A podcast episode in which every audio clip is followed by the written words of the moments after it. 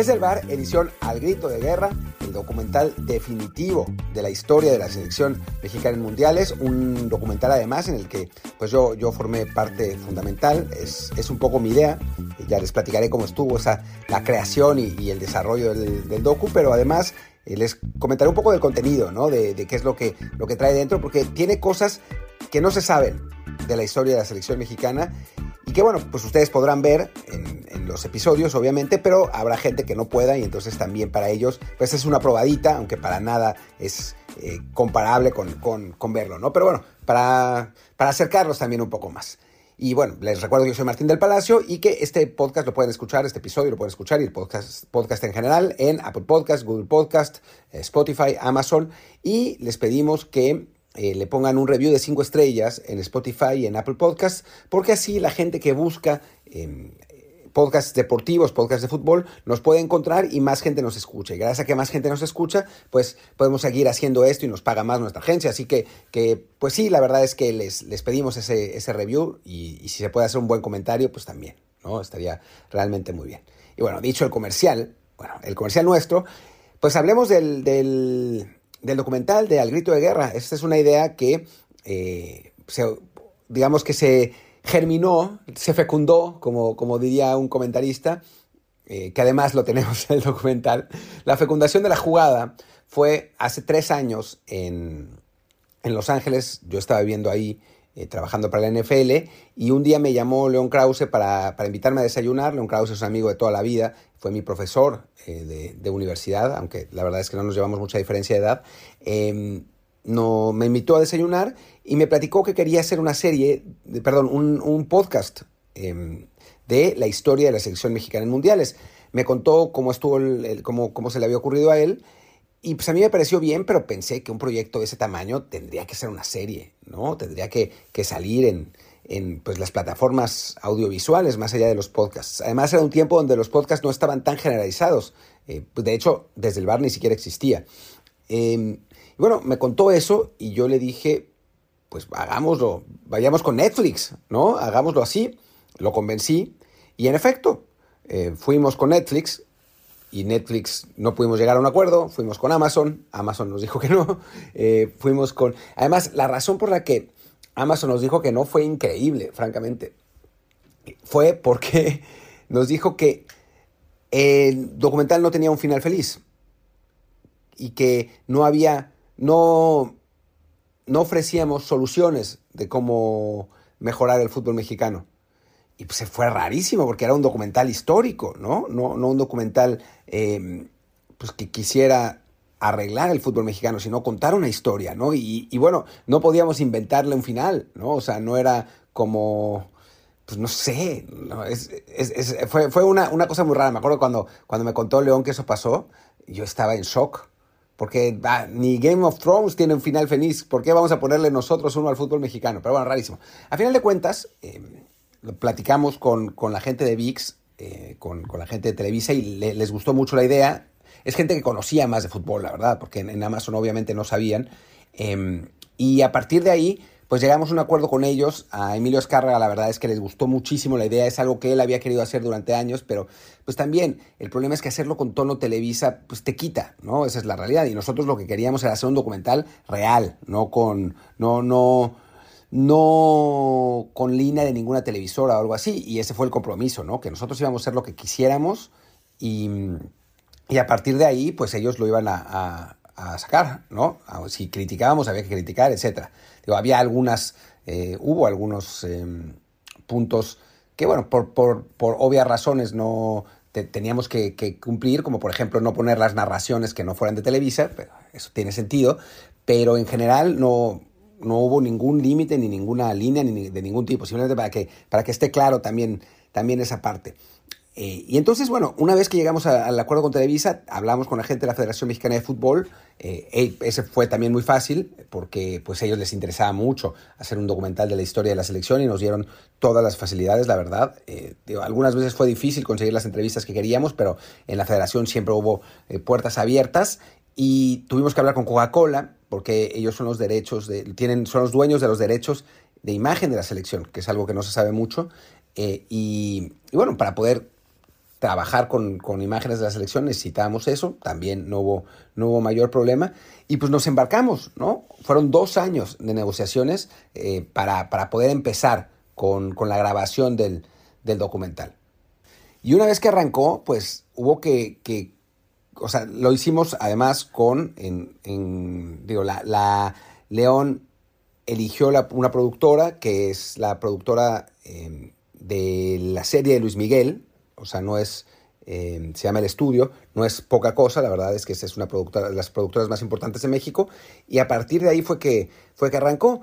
Mi trabajo, yo era el productor ejecutivo, es decir, estaba encargado de, casi todas las decisiones editoriales junto con León. León es lo que se llama el showrunner, o sea, el, el principal, eh, la principal cabeza detrás del, documental. Y, y, bueno, mi parte fue decidir la, toda la cuestión editorial y eh, conseguir las entrevistas que para ello me, me, me, rodeé de un equipo muy bueno, que bueno, se la pasó literalmente chingue y jode a los exjugadores, a los jugadores actuales, a, los jugadores rivales, a, mucha gente para que hablaran para nosotros. En algunos casos se pudo, en otros casos nos pedían fortunas, eh, que pues nosotros no teníamos el presupuesto para hacer. O sea, más allá de todo ese apoyo, el, documental pues, fue hecho más o menos por nosotros, ¿no? Entonces, em, pues no teníamos para pagarle 25 mil dólares a una entrevista como nos pidió un, famoso exjugador, que aún así verán el documental porque teníamos una entrevista pasada de él eh, y, lo, y lo podrán ver, porque además tuvimos la enorme suerte de que León Krause es dueño de Editorial Clio eh, y, y, en Editorial Clio durante varios años se pasó una serie documental que se llamaba Hazaña, el deporte vive, y Hazaña Fútbol, que se llamó antes de eso, y tenía muchísimas entrevistas con exjugadores, técnicos, etcétera, y ellos los dijeron, ¿no? O sea, perdón, y ellos hablaban para eso y tenían, estuvieron en, esos mundiales y los van a ver más jóvenes, ¿no? Eh, que, que, ahora. Está Hugo, jovencito, está Mejía Barón, está La Puente. Son, son, es gente que no pudimos conseguir las entrevistas, pero que lo tenemos porque ya teníamos ese material. Ahora, entre las entrevistas nuevas hay cosas realmente muy padres, ¿no? Y unas que, algunas que ni salieron, que yo creo que voy a hacer un, un podcast de eso, de un episodio de eso, de las cosas que no salieron. Lo que pasa es que, les voy a ser absolutamente sincero, no, es, no estoy seguro de qué salió y qué no salió en este momento, porque yo me quedé hasta cierto punto en el desarrollo, o sea, hasta hace un mes y medio, y después ya la última versión fue una cuestión de los editores para ajustarse a tiempos, etcétera, y entonces pues quitaron algunas cosas, pusieron otras que yo no sé, va, a ser un poco una sorpresa cuando, cuando vea los, los episodios. Él sale el jueves, por cierto, no lo había dicho, pero sale el próximo jueves. Eh, cuando vea los episodios va a ser un poco una sorpresa, pero bueno, les cuento algunas, algunas anécdotas que están eh, divertidas. La primera es con Bora Milutinovich. Yo a Bora lo conozco muy bien. Desde hace años, como, como, iba a todos los eventos de FIFA, pues ahí lo conocí. Y nos hemos ido a comer mil veces, hemos hablado mil veces, nos llevamos muy bien, la verdad. Eh, pero, pero bueno, aceptó que lo entrevistara sin problemas, estaba en México, etc. Fue la entrevista y Bora, me encontraba Bora con bufanda, además era en plena época del COVID, con bufanda, tosiendo. Yo dije, uy, aquí Bora se nos va, así todo débil, Bora, así mal. le, empieza la entrevista y Bora tosía. Y le digo, bueno, Bora, eh, cuéntanos, eh, 1986, el Mundial, dirigiste. Me dice, no recuerdo nada hace mucho tiempo que fue, ya no me acuerdo. Y durante 15 minutos de entrevista, Bora no me dijo nada, nada. Bueno, y entonces, Bora, eh, ese partido contra Bulgaria, oh sí, partido difícil, ya no recuerdo. Así, no me decía nada, Bora, y yo pensaba, tiene Alzheimer, Bora, pobre. Entonces, bueno, después de 15, 20 minutos frustrantes de entrevista, le dije, bueno, Bora, muchas gracias. Eh, eh, por, estar con nosotros. Entonces, y yo pensaba, puta, ¿cómo vamos a usar esto? ¿No? Terminamos la entrevista y Bora se para. Ah, bueno, ok, ya terminamos la entrevista, ahora sí puedo hablar. Y entonces nos pusimos a platicar del mundial y obvio se acordaba de todo. El cabrón no, no, no quería hablar en cámara. Lo que no sabía es que, lo que no sabía al principio, porque después se dio cuenta, es que el camarógrafo, viejo lobo de mar, dejó la cámara prendida. Y entonces durante 20 minutos hablamos ahora sí de verdad del Mundial. Después se dio cuenta que la cámara estaba prendida y ya no le importó. Y siguió platicando. Y lo que van a ver en la entrevista que dice Bora es lo que dijo después, después de los primeros 10 minutos de su show, de no decir nada. Em, pero bueno, ahí, ahí estuvo eh, lo de Bora. Y después de que ahora sí acabó y que se, se aseguró de que la cámara estaba apagada, les voy a contar lo que dijo, una, una cosa que dijo, porque nos quedamos platicando otros 15 minutos, ¿no? Y ahí sí me, dio la versión eh, rated R del Mundial 86 y me contó una, una buenísima que es, yo le había preguntado sobre la, la, capitanía de Hugo y él me dijo en la entrevista, ah, fue un acuerdo entre seleccionados, que eh, Tomás eh, era por, por ser el mayor, era el jugador que debía ser capitán. Pero después termina la entrevista y me dice, jaja, me chingué a Hugo. Venía crecido Hugo. Entonces le di la capitanía a Tomás para bajarlo un poco y ponerlo al nivel de sus compañeros. Lástima que eso no me lo dijo al, aire, pero, pero sí, lo primero que dijo fue, me lo chingué. Muy, muy divertido Bora. Y sí, la idea fue que para que Bora no, para que Hugo no se sintiera como el jugador del Real Madrid, pues iba a llegar a, picar piedra como los demás. Y funcionó. De hecho, cuenta Tomás Boy, que esa es otra anécdota eh, que es triste y padre a la vez. Eh, cuenta Tomás Boy que, que Hugo nunca le pidió la capitanía, que nunca tuvo un problema realmente, cosa, contra lo que decían los medios de aquel entonces. Eh, pero bueno, pasemos a Tomás Boy. Lo que es realmente triste de Tomás eh, fue que nosotros teníamos fecha para grabar con él el 3 de enero de este año. Y yo, por casualidad, eh, me lo encontré en Acapulco. Me fui a Acapulco de vacaciones para pasar el año nuevo ahí y me lo encontré el 28 de diciembre. Y nos fuimos a platicar. Y platicamos súper padre durante un rato largo sobre México 86, sobre su carrera, le pregunté por qué sentía que no, que no los, no reconocían tanto como la selección que sí llegó al quinto partido. Y dice que, dijo que quizás porque había pasado demasiado tiempo, no sé, o sea, como que iba a estar muy padre la entrevista. Y la teníamos pactada para el 3 de enero. Lamentablemente por una cuestión de producción, y por COVID también, porque la gente estaba como con miedo del COVID y había gente de producción que estaba eh, contagiada y no queríamos contagiar a Tomás, bueno, etcétera. Eh, por COVID se pospuso la entrevista. Se pospuso para febrero, creo. Ya no me acuerdo exactamente. Y lamentablemente Tomás murió en el, en el Inter y no lo pudimos tener. Hay una parte que si no lo cortaron, yo cuento de lo de Tomás, de, mi conversión con Tomás sobre la capitanía de Hugo, precisamente. No, no así con, los, con, las, con la frase de Bora que les estoy contando a ustedes, pero de la capitanía de, Hugo.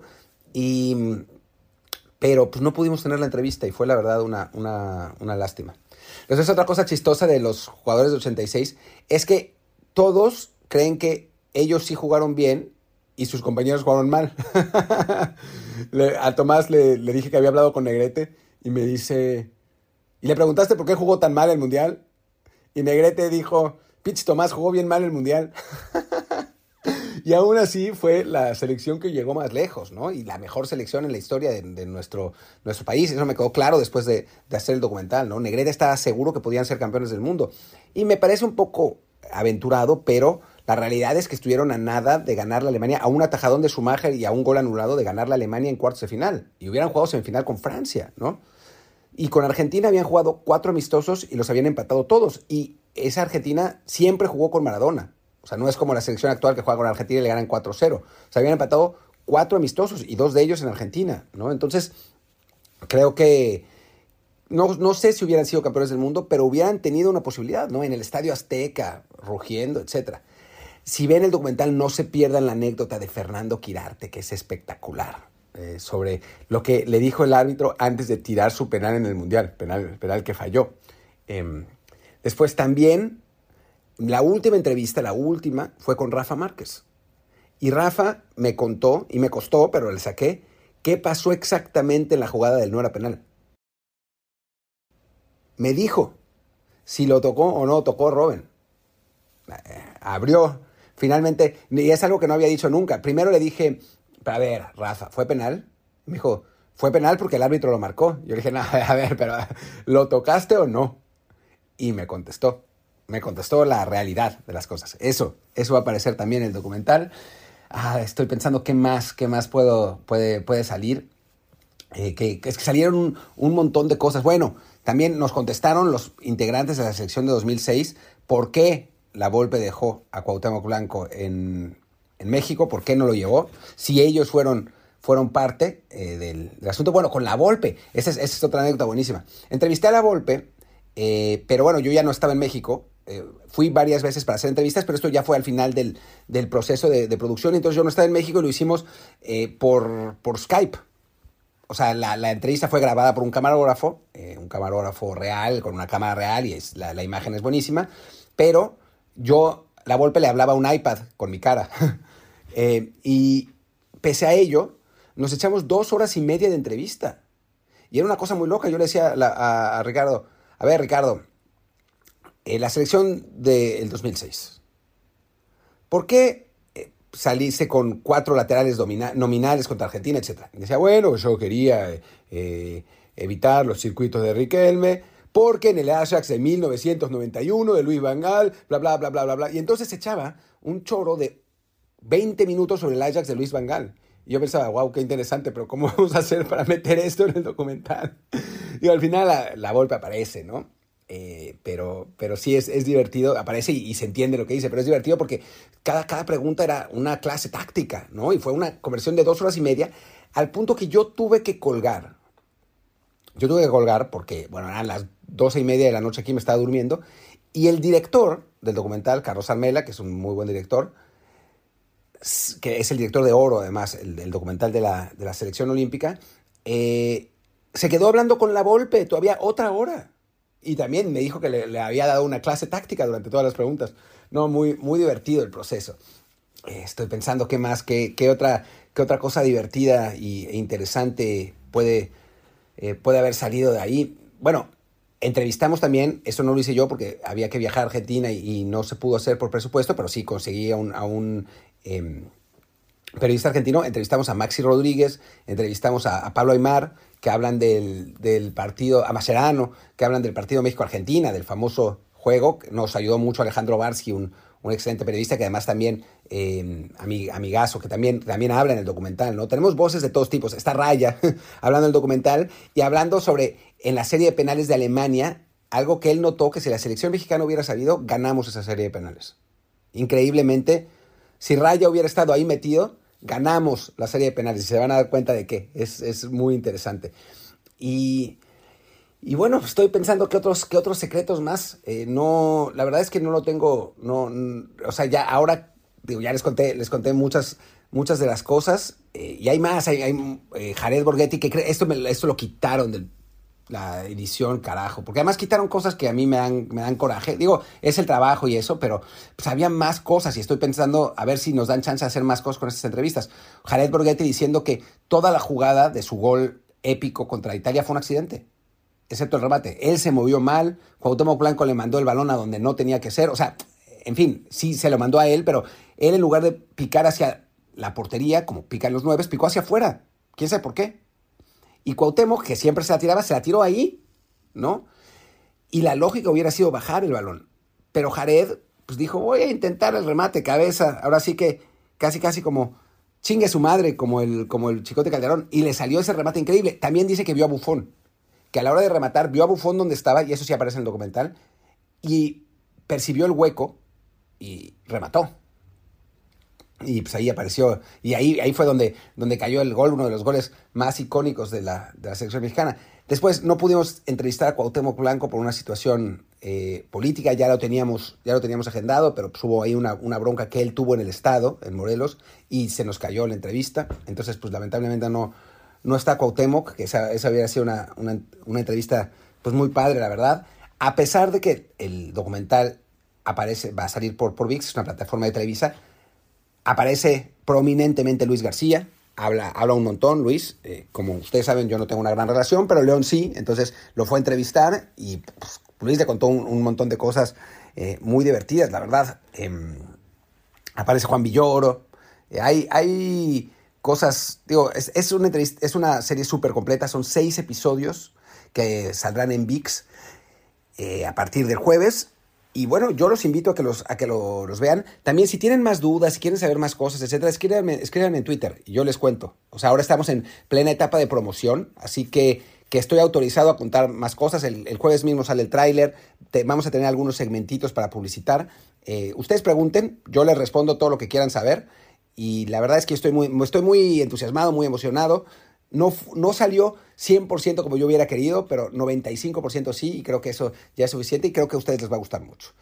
Y bueno, ah, bueno, y también aparezco yo diciendo tonterías algunas veces en, las, en, el documental mismo. Pero bueno, pues muchísimas gracias eh, por, por, habernos, por haber escuchado este podcast. Ya saben que eh, yo soy Martín del Palacio y mi Twitter es arroba martín de ELP. El del podcast es desde el POD, desde pod. Eh, gracias y pues nos vemos mañana para platicar ya con Luis de Champions, creo que es, es lo que corresponde. Chao, chao.